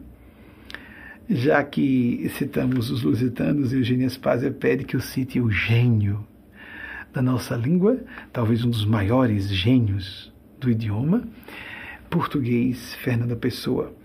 1888 a 1935. Equipe, por favor, é, chequem os dados e tragam pesquisa logo que possível. agradeço de antemão. Fernando Pessoa disse: Vejam que coisa profunda. Para variar, de Fernando Pessoa não era um mero poeta só. Sim, é muito ser poeta, ser ou um literato, ser um artífice de um certo idioma mas a genialidade com que ele falava com simplicidade de ideias muito complexas. Ele disse: carrego comigo as feridas de todas as batalhas que eu evitei. carrego comigo, trago comigo, e eu posso estar trocando algum verbo, as feridas de todas as batalhas que eu não lutei às vezes que evitei, eu não desnotei, que eu lembre, ele disse que tem que ser no nosso idioma, tem que dizer como ele falou. Não é, eu posso trocar uma palavra em outra, amigos, amigas, a memória pode corromper facilmente uma palavra em outra, e só que um autor como Fernando Pessoa vale a pena a gente buscar exatamente as palavras que ele estava utilizando, não é? Então eu trago comigo. Às vezes fugimos, evitamos facear certos problemas e desenvolvemos distúrbios mentais evitamos confrontar a nós próprios, nós mesmos, e como, como gostamos de fazer isso, não é? Com muitas certezas. Um outro grande pensador do século XX, eu vou considerar ambos do século XX, porque é, tanto o Fernando Pessoa como esse autor que você está agora viram uma parte de suas vidas no século XX. Bertrand Russell, já citei aqui algumas vezes no correr dos anos, que viveu entre 1872 e 1970, é isso mesmo, esse ano mágico, muita gente veio a óbito, foi libertada. Eu já citei Napoleão Hill, por exemplo, que desencarnou em 1970. Bertrand Russell veio a passar para o outro lado, com quase 98 anos. Não havia completado ainda em 1970. Um grande gênio, filosofia, matemática, fabuloso. Na visão dele, vejam que é, percepção é, brilhante. Na opinião dele, todo o problema do mundo residia, obviamente que isso era uma forma dramática de se exprimir. Ele não era um homem de simplismos, Bertrand Russell. E ele disse: o maior problema do mundo é que pessoas idiotas ou tolas e pessoas fanáticas estão cheias de certezas, ao passo que pessoas sábias estão cheias de dúvidas. Aí nós começamos, Sidraque, a entrar no assunto do Espírito Santo. Temos que ter, viver a paradoxalidade de reconhecer nossa pequenez, nossa falibilidade humana e concomitantemente reconhecer que existe uma inspiração superior, o hábito da prece, o hábito da meditação, para recolhermos assistência superior, ainda que recebamos e devamos procurar ajuda terapêutica, ajuda psiquiátrica, se for o caso, há muito preconceito em relação a drogas psicofarmacológicas. Eu devo falar sobre isso porque houve uma figura pública, eu creio que se excedeu de novo, né, foi desairosa com o seu público, e eu terei que falar aqui, lamentavelmente, porque estamos tratando de uma multidão de pessoas e de crianças e adolescentes que eh, são influenciados e mal influenciadas num momento como esse. Ser uma pessoa muito popular Ser uma celebridade de grande porte implica grande responsabilidade e a pessoa tem que ter muito cuidado com o que diz em público. Sobremaneira, ela pode levar pessoas a distúrbios graves e se inclusive põe em risco a vida de pessoas ou a estabilidade numa época de tantos horrores de crianças e adolescentes, a estabilidade emocional e mental de crianças e adolescentes. Então, voltando, nessa época precisamos evocar esse Espírito Santo de Deus pode ser a própria pessoa com todas as letras garrafais de Deus, ou buscar ativar o Atman, a nossa essencialidade sagrada, a divindade latente inicial minúscula, para o contato com a divindade transcendente inicial maiúscula, o Criador, a Criadora, para que nós entremos em ressonância, quanto possível, em consonância com o poder, de novo, supraordenador, a complexidade numa abordagem mais alta que nos faça enxergar como no labirinto. A melhor analogia para isso é do labirinto. Ficamos perdidos, imersos no nível do labirinto. Se enxergamos de cima, em, podemos, se tomamos o ângulo de observação mais alto, podemos observar a saída do labirinto. É isso mais ou menos que acontece com o processo de Pentecostes. E a celebração pode acontecer não só na época litúrgica, segundo a Igreja Católica, para Pentecostes, mas o Réveillon, estamos no início do ano, é hora de fazermos um balancete do aproveitamento de nossas existências. É momento para que nós aproveitemos essa energia criativa de milhões de pessoas precisando dar um salto de consciência, querendo fazer essa transferência para um nível mais alto de consciência. E nós vamos ser salvos nós vamos ser salvos. a coisas muito mais, de novo, coisas com inicial maiúscula, a realidades muito mais poderosas do que a nossa humana terrena, muito maiores. Quer nós acreditemos nisso ou não. E elas normalmente se manifestam como grandes ideias que pipocam, espocam, eclodem aqui e ali. E nós não sabemos de onde vem nem para onde vai. E vamos citar então um grande literato, outro judio dos literatos, né? É Victor Hugo. Victor Hugo, Victor Hugo em português, que viveu entre 1802 e 1885. Agora não vou me lembrar. É, numa obra dele é de publicada em 1877, eu não vou me lembrar, ele, ele, publicou mais de um livro em 1877. Num dos livros dele de 1877, ele trouxe uma das máximas mais conhecidas dele. Nada é mais poderoso que uma ideia quando chegou a hora de ela se manifestar, a oportunidade para ela se manifestar. Tem vontade própria, força própria e traciona multidões. A força do inconsciente coletivo, como a isso fazia refer referência com frequência Carl Gustav Jung, o psiquiatra, psicólogo e psicanalista suíço. Victor Hugo é aquele que é bastante conhecido pela publica, publicação do romance Les Misérables, Les Misérables de, de desculpem, Les Misérables de 1862. Os Miseráveis eu consigo lembrar. Agora, o livro de 1877, em que ele traz essa máxima, eu não me recordo. Então, Les, Les Misérables, é isso, Les Misérables. Os Miseráveis, não é? Que é o, ele é bem conhecido, há várias produções cinematográficas e, e shows da Broadway, etc., baseados no clássico Os Miseráveis de Victor Hugo. Foi um grande homem, sem dúvida alguma. Curioso é que foi mais longevo do que Sartre, que citei há pouco. Amigas e amigos, como esse assunto é muito delicado, Sidraque foi bem interessante a sua proposição. Vamos fazer as nossas próprias experiências. Gente, muita gente diz assim, é virada de ano, foi só uma data como qualquer outra. Isso é uma bobagem, isso é uma é, é arbitrário, isso é uma criação ficcional do ser humano. Não, o que é mental é real milhões de pessoas, centenas de milhões ou bilhões que respeitam esse calendário nosso gregoriano cristão, param para celebrar nesse momento. Muitas querem uma mudança. Quase sempre as propostas de mudança de ano vão a logro completo, não é? Não, não funciona, não dão certo, porque as pessoas, inclusive, não entendem que aquilo é apenas um exercício para um planejamento estratégico da própria existência, de modo mais eficaz, portanto, mais sustentável mas sustentável porque a pessoa se conheça bem, faça projetos, estabeleça uma planificação de propósitos de vida de acordo com quem realmente seja.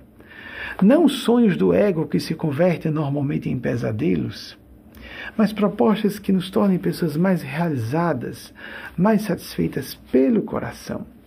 Somente pelo coração nós seremos realmente felizes. Temos que encontrar a voz da nossa alma.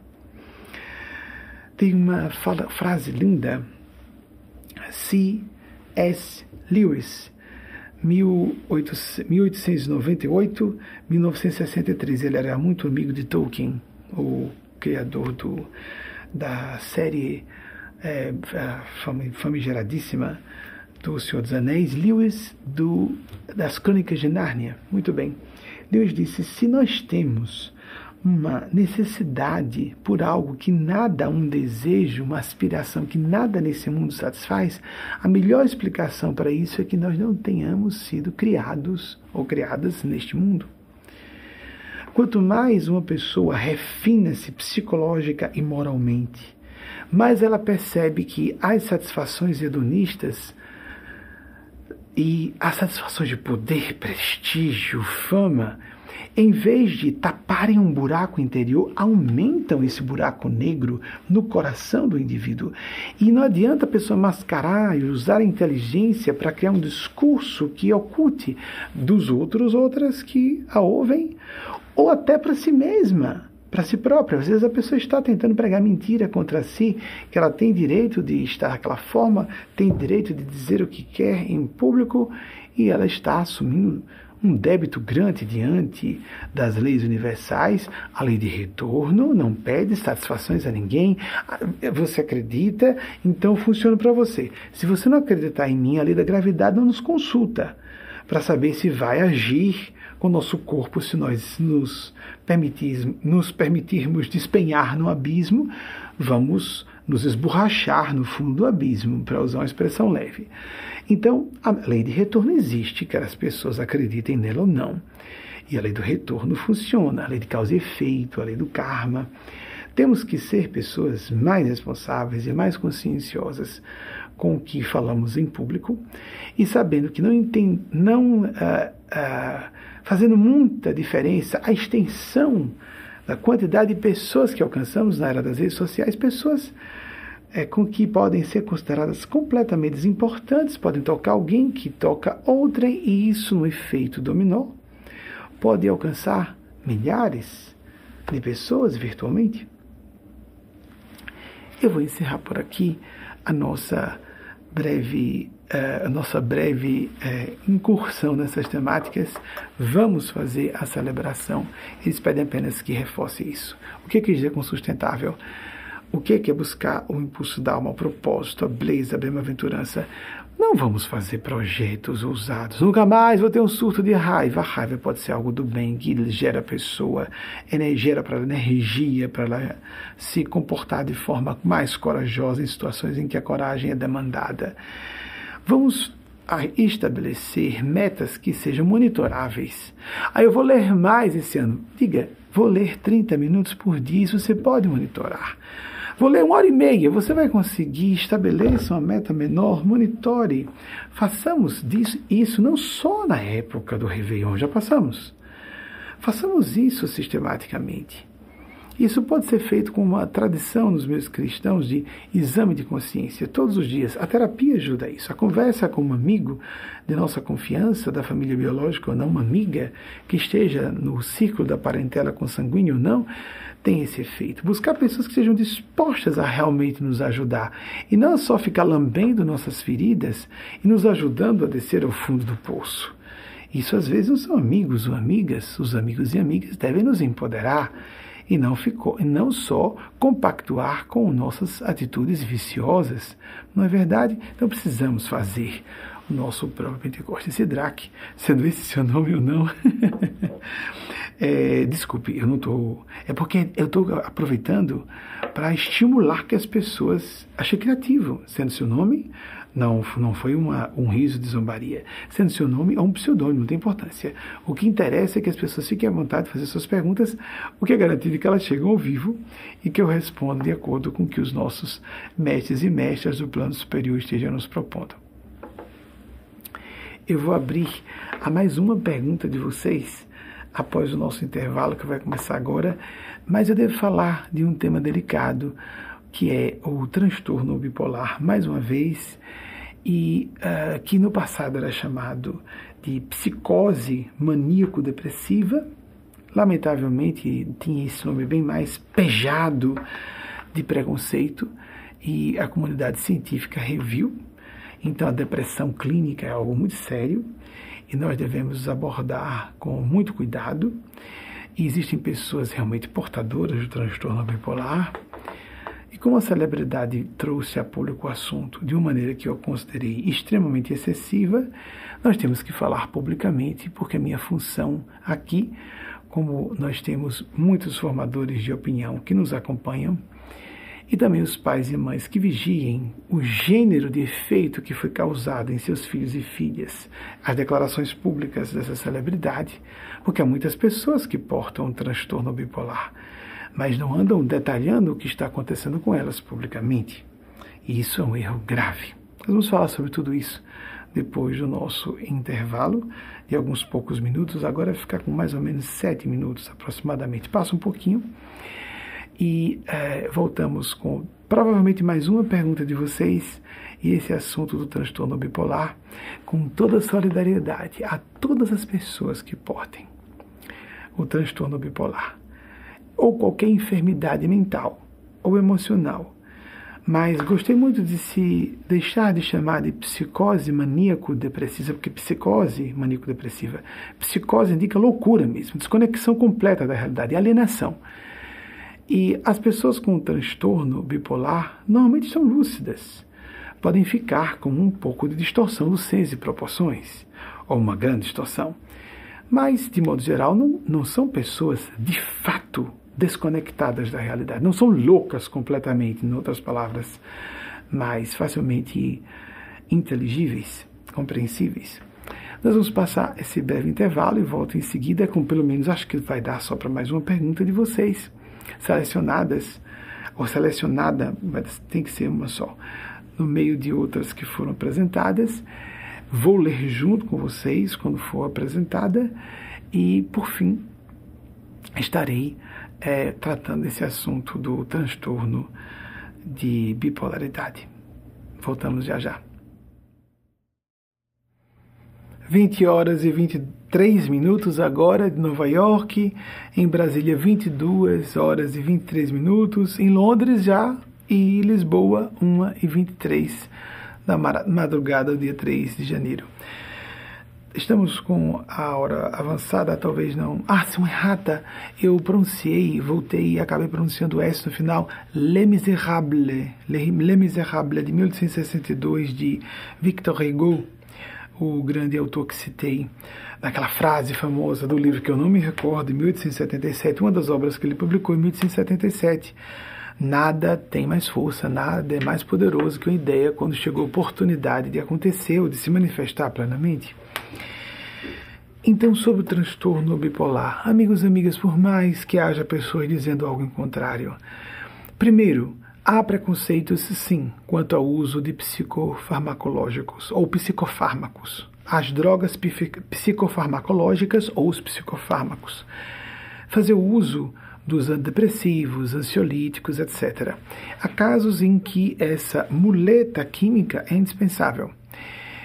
E eu vejo críticos muito, vamos dizer, enfáticos do uso de psicofármacos que fazem uso de álcool à vontade, de fumo à vontade. E o álcool é uma droga entorpecente com consequências bastante perigosas, como, por exemplo, afetar o sistema psicomotor e favorecer acidentes graves, favorecer com que os sistemas mais nobres das circunvoluções cerebrais sejam parcialmente esses setores obnubilados e a pessoa fique com o sentido de juízo de valor e de censura esse sentido comprometido e fale mais à vontade o que não deva, por exemplo. Então, quando uma pessoa, para fugir de um estado desagradável, emocional, psicológico, apela para se embriagar, em vez de, por exemplo, procurar resolver a questão em termos terapêuticos, espirituais e, eventualmente, psicofarmacológicos com um ou uma psiquiatra, fica muito fácil ela condenar as pessoas que estão buscando a forma diferente de abordar, mais atualizada. Ou seja, uma droga específica para uma questão específica que a pessoa está sofrendo. Quando uma pessoa, entretanto, começa a utilizar de modo pesado de psicofármacos, é muito provável que essa pessoa esteja precisando de algo mais, além do que apenas aquela droga que lhe foi ministrada por prescrição medicamentosa. Então, seria de nós pensarmos se não está faltando o que nós dissemos já que algumas vezes. Precisamos de um trabalho de orientação espiritual. Orientação espiritual não é seguir uma religião formalmente organizada, embora possa ser. Espiritualidade tem a ver com finalidade. Uma pessoa, por exemplo, pode estar entrando numa implosão, um colapso psíquico, porque não está aceitando alguma vocação sua. Às vezes é uma questão de orientação sexual, de identidade de gênero, de conjunto de pessoas com que anda, com projetos de vida, com o trabalho que faz. Há muitas razões que podem, se não gerar, no mínimo, agudizar, problematizar recrudescer aquele problema psicopatológico. E sim, a terapia é um pé Já falamos isso aqui dessa forma. Não é opinião só nossa. E dos nossos amigos espirituais e amigas do plano sublime. Tem que haver a terapia, tem que haver ajuda psicofarmacológica quando a coisa é grave, uma depressão clínica, mas tem que haver orientação espiritual. A pessoa tem que se reconectar com sua essência espiritual. A pessoa pode negar quanto quiser, não acredito, não acho que seja. Nós somos seres humanos. Seres humanos têm uma tendência natural à devoção, à reverência do sagrado. E quando a pessoa não faz isso, ela se compromete, pode comprometer gravemente outras pessoas que estejam no seu raio direto ou indireto de influência pessoal. Cada vez mais, amigos e amigas, há muitos anos eu tenho contato com muitas pessoas influentes. Obviamente, tudo isso está debaixo de confidencialidade. Falei que tive contato, por exemplo, com uma figura do, da comunidade científica, vou apenas especificar um pouco mais da área de saúde. Falei sobre uma grande celebridade que tem alguns, não sei se quantos, milhões de seguidores, seguidoras não diretamente, através de um dos pais, sem definir o gênero desse pai. Nós devemos ficar muito alertas para o que falamos publicamente. Há muito tempo, muitas pessoas apelam para tratamentos psiquiátricos à base de medicação. Mas falar publicamente, como por exemplo, essa personalidade pública foi dizer com muitos adolescentes e crianças que a seguem, foi dizer publicamente que estava usando três medicamentos de origem psicofarmacológica e que agora estava no fundo do poço e que estava precisando de supervisão por 24 horas de amigos e amigas e de familiares. Há muitas pessoas que sofrem de transtorno bipolar e não trazem isso a público.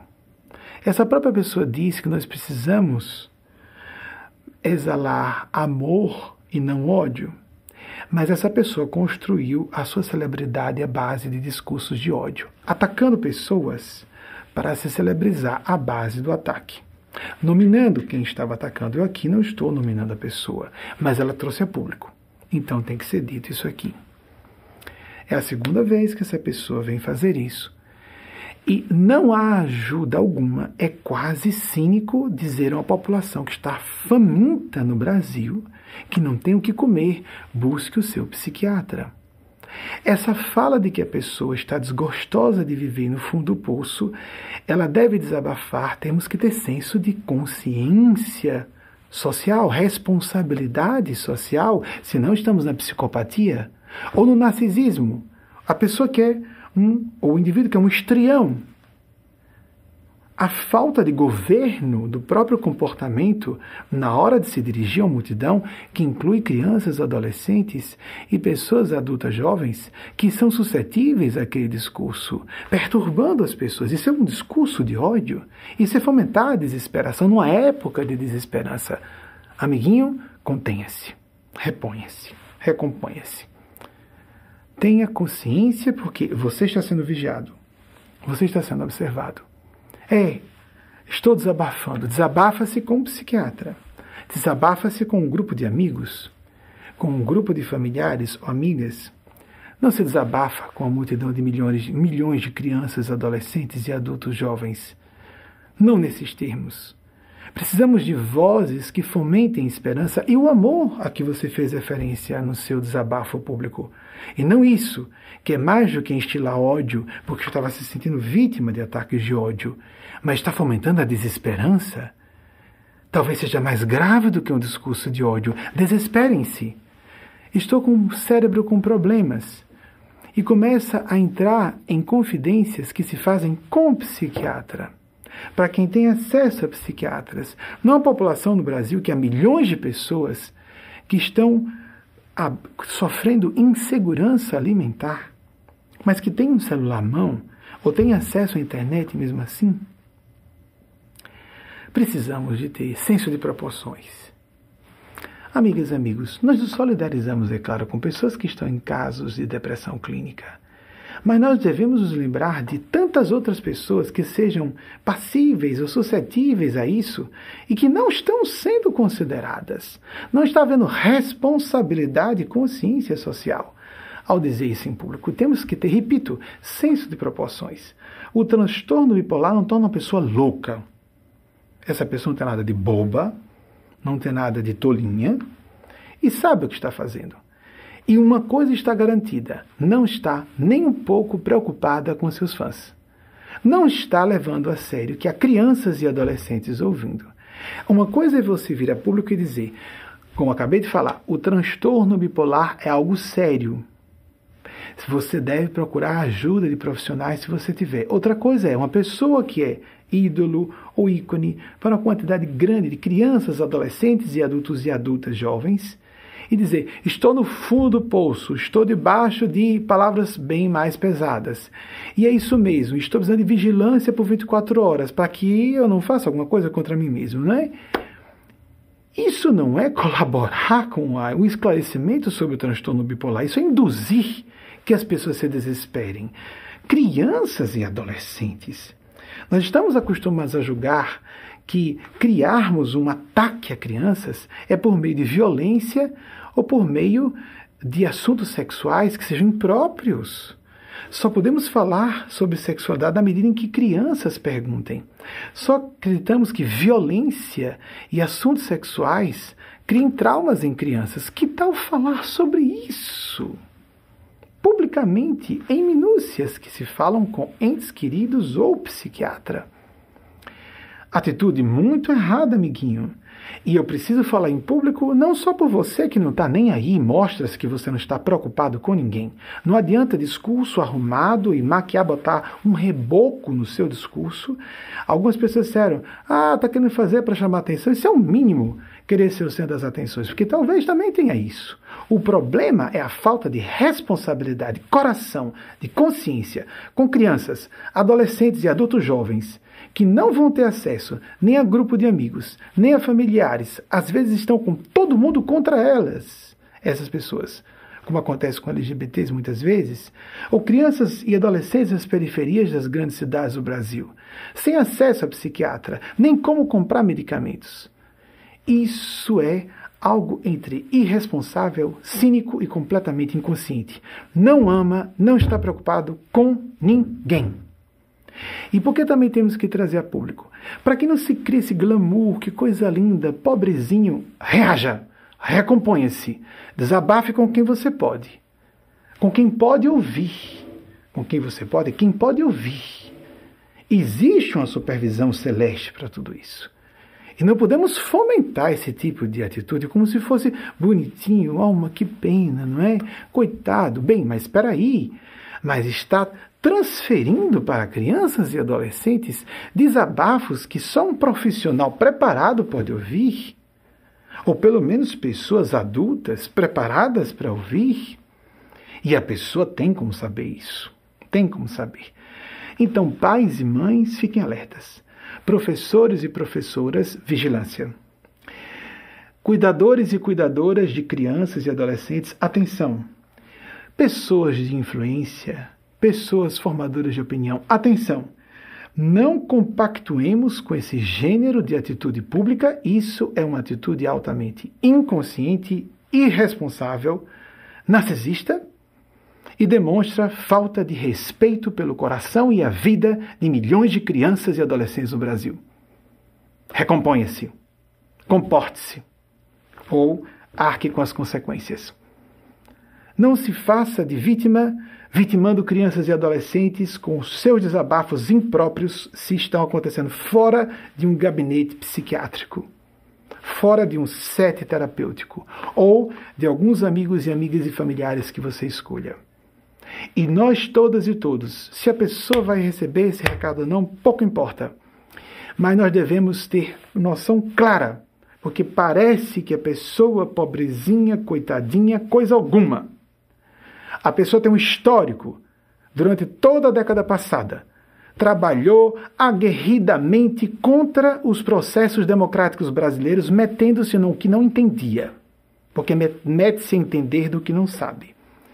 Trabalhou, fomentou usou sua influência adulto todo o tempo, veio, veio culpar um dos pais por isso. É porque isso é indelicado e desairoso. A culpa foi de mamãe, que mamãe botou isso na minha cabeça. Não era uma criança, não era um menor de idade. Quando durante toda a década passada estava contra os processos democráticos brasileiros e ajudou a criar muitas pessoas. Wagner, baixa a temperatura um grau Celsius, por gentileza. Quando durante toda a década passada estava atacando os processos democráticos brasileiros, entre outras pessoas que estão agora arrependidas. Mas isso gerava popularidade. Cresceu atacando, primeiro celebridades de, do cinema e assim sucessivamente foi galgando cada vez mais popularidade. Porque no Brasil a coisa funciona muito bem quando nós atacamos pessoas e não quando as elogiamos publicamente, não é verdade? Aqui nos Estados Unidos nós reverenciamos as pessoas de sucesso.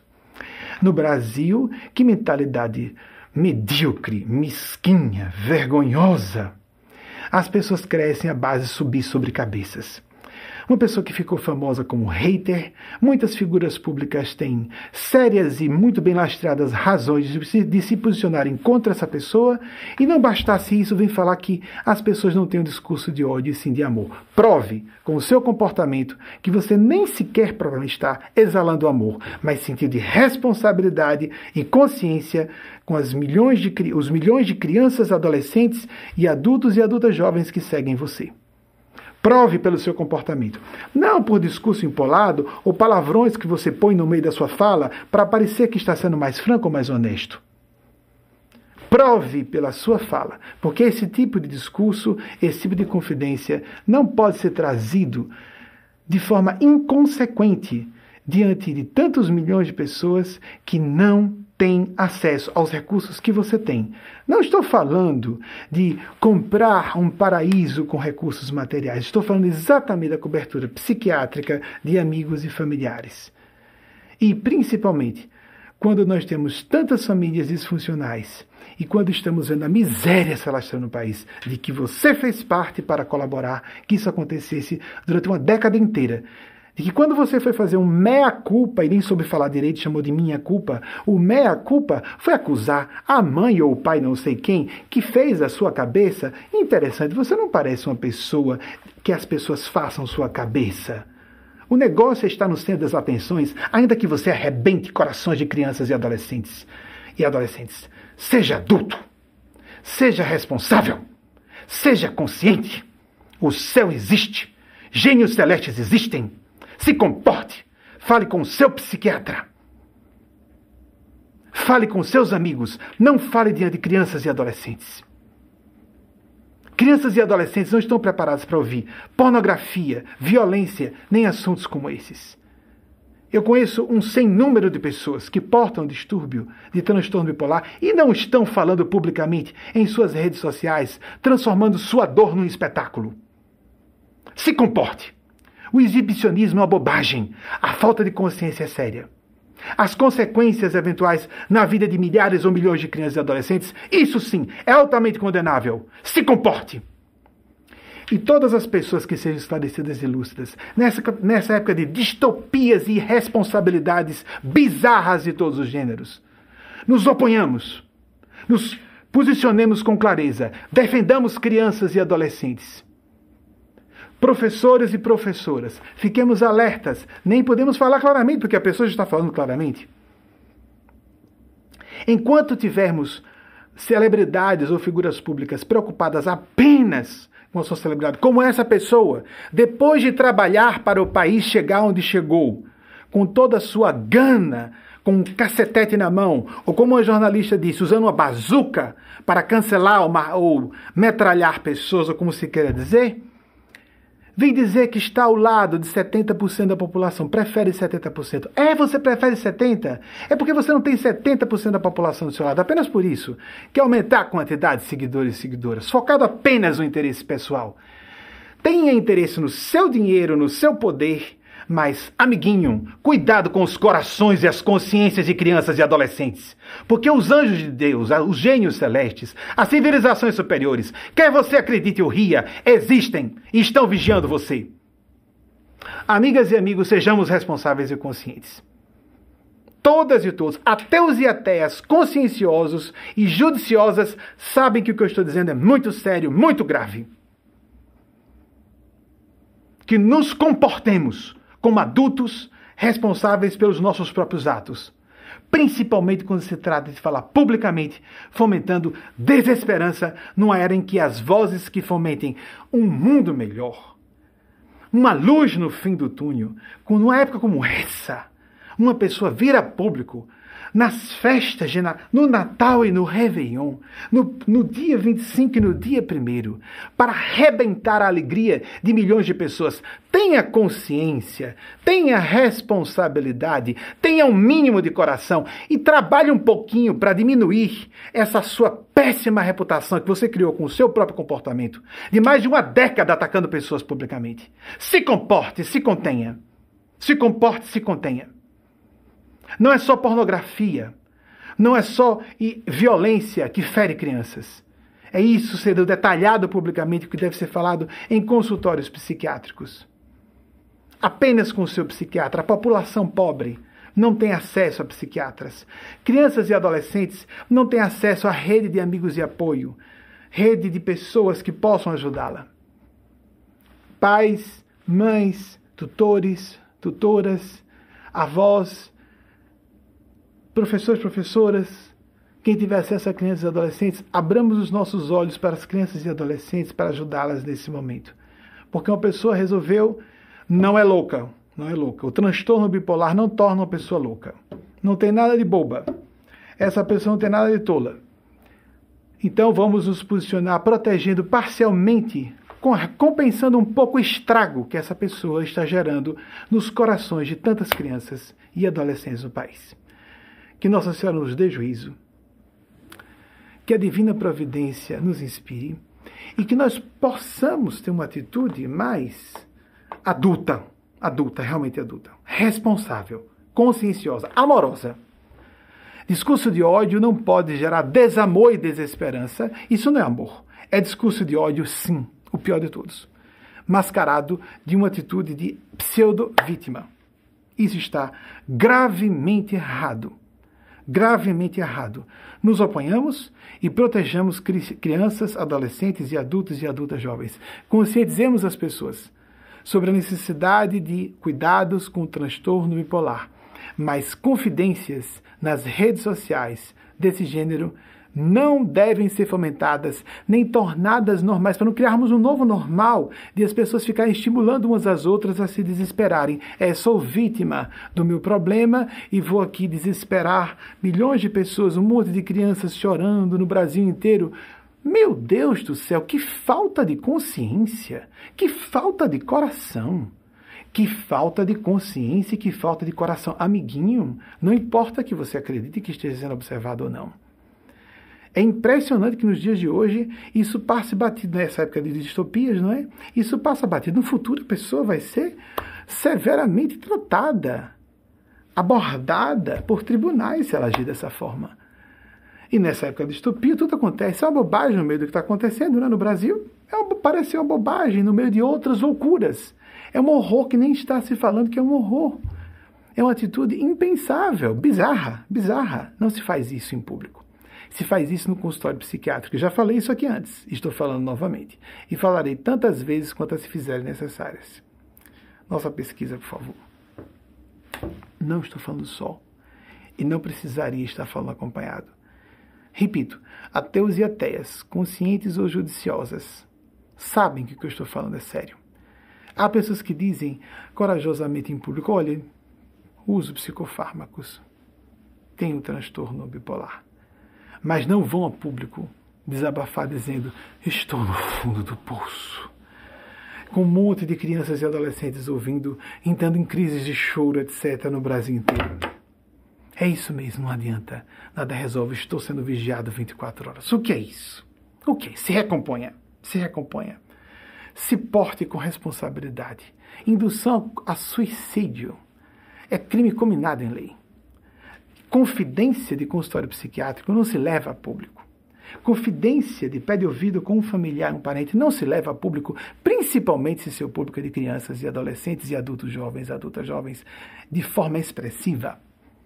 se recomponha, reaja, se trate com quem pode tratar você. Não é o desabafo com criança. Você poderia pedir, estou numa má fase. Peço orações às pessoas. Sim, pode, isso sim. Mas a partir daí, chegar a esse ponto, isso é falta de senso de proporções. Não acredito que a pessoa esteja deliberadamente com a intenção de fazer o mal, mas o fato é que está fazendo isso, está induzindo isso. Não há intenção de, mas objetivamente há o comportamento nesse sentido. Se recomponha, se comporte. Vamos então, e se trate. Não vai ser assim que você vai se tratar. Assim você está contaminando outras pessoas. Fenômenos psíquicos são contagiosos. Existe o aspecto neuro, bioeletroquímico no cérebro, existe o aspecto emocional. Existe o aspecto da indução psicológica. Se uma pessoa já é fronteiriça para os pensamentos suicidas, isso é um gatilho. Isso estimula, isso induz. Se comporte, tenha consciência, volte-se para Deus e as pessoas que estão me ouvindo, porque o que essa pessoa pensa pouco importa. O que interessa é que todas as pessoas, formadoras de opinião, não coadunem com isso como se fosse bobagem. E pais e mães fiquem alertas para o que está sendo visto, ouvido ou falado pelas crianças ou crianças com crise de choro por causa disso. Isso é muito grave. Pedir uma ajuda, pedir orações, até a tradição cristã. Mas só declarar, estou no fundo do poço e, bem, é isso mesmo, estou aqui na fossa e da forma como foi dito, é indefensável, injustificável. E realmente é uma pena que nesse, nessa época de circo de horrores, isso passe como mais alguma coisa, uma curiosidade, como tinha lá no anos de imprensa, assustador. É assustador e aberrante. Isso é abominável a pessoa falar assim. Passa uma década tentando arrebentar com as estruturas democráticas do país, embora botasse a culpa em mamãe, não é? Não é tão adulto, não é tão homem? Por que não se comporta como tal? Por que não se comporta como tal? Mamãe foi a culpada, você não. Você é uma pessoa santa e perfeita. Por que não se comporta como adulto? Como agora quer contaminar crianças e adolescentes com o seu distúrbio em vez de tratar com o seu psiquiatra, seus amigos e familiares? Se comporte. E falando isso com vocês, para que todos e todas não vejamos isso normalizar a loucura, normalizar a loucura moral.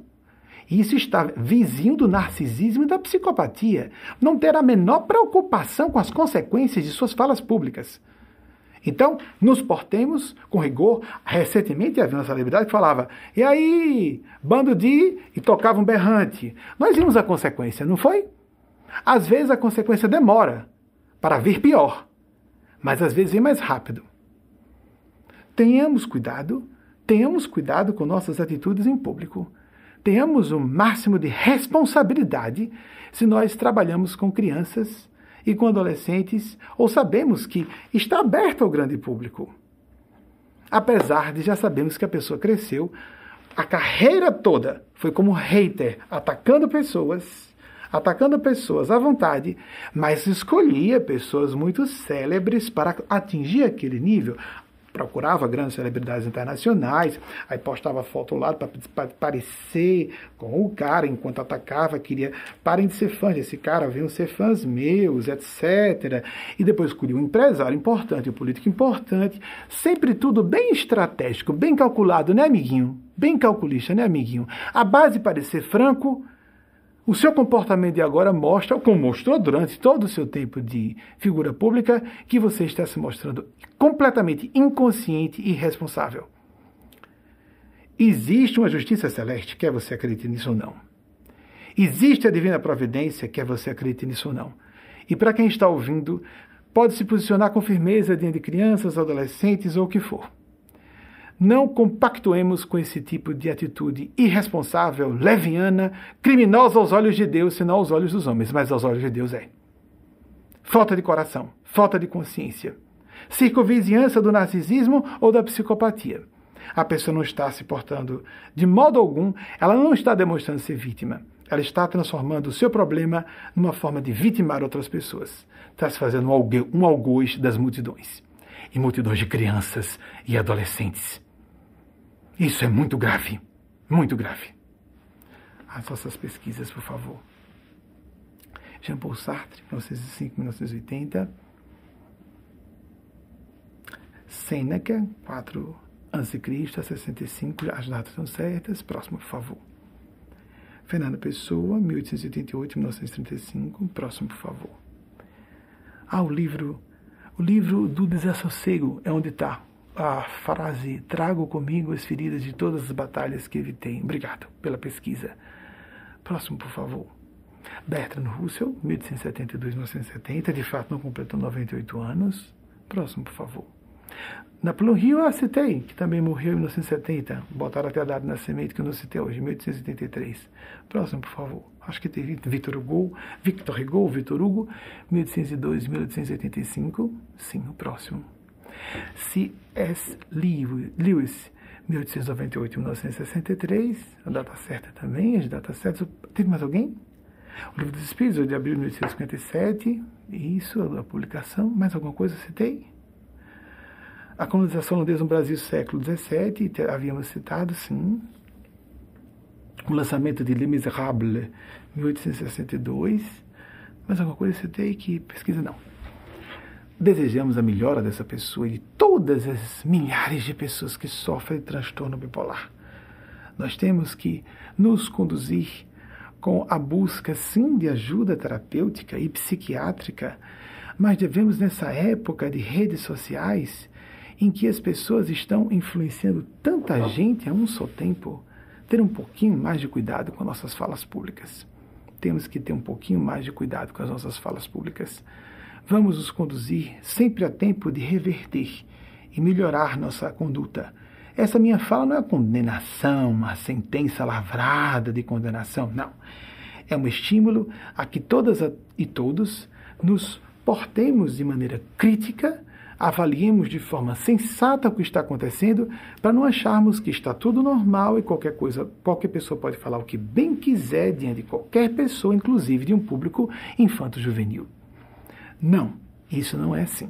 Há consequências para todos os comportamentos e principalmente porque há uma vigilância celeste. Se para o mundo passa batido, não para Deus. Não para Deus e as forças que o a representam. Isso é tão óbvio que até os conscienciosos, até as judiciosas, teriam uma concordância fácil com o que eu estou dizendo, porque sabem que isso faz mal a outras pessoas. Isso não se fala na frente de crianças e adolescentes, não se fala na frente de adultos jovens, adultas jovens. Há pessoas que preferem falar só com o seu psiquiatra, ou o ou a psiquiatra para, inclusive, não é por vergonha, pessoas que não dizem por preocupação com o sigilo pessoal, mas para não contaminar outras pessoas com o mesmo pensamento de desesperança completa. Se o meu ídolo, se meu ícone está desesperado, então por que eu vou ter esperança? Não é porque de tanta desgraça acontecendo, com as pessoas passando fome, como nós vamos agir dessa forma? para você, para qualquer pessoa que compactue com isso, vamos refletir um pouco mais. A intenção é, isso aqui é um sulavanco de um salva-vidas, pegar e puxar o braço, porque não é só você, quem está ouvindo você. Coloque a mão na consciência e se responsabilize diante de Deus o que está fazendo. Se você disse que acredita em Deus, prove pelo seu comportamento. E se não acredita, Veja que existe uma indução a crianças e adolescentes e desabafe com as pessoas certas, na hora certa, não desse modo. Que Nossa Senhora, Nosso Senhor Jesus e o grande anjo, as forças de Deus nos abençoem e nos protejam, hoje e sempre, assim seja. Até o próximo domingo, se a Divina Providência nos autorizar, e agora a mensagem que o Espírito Eugênio Paz nos trouxe da alma crística de Maria de Nazaré.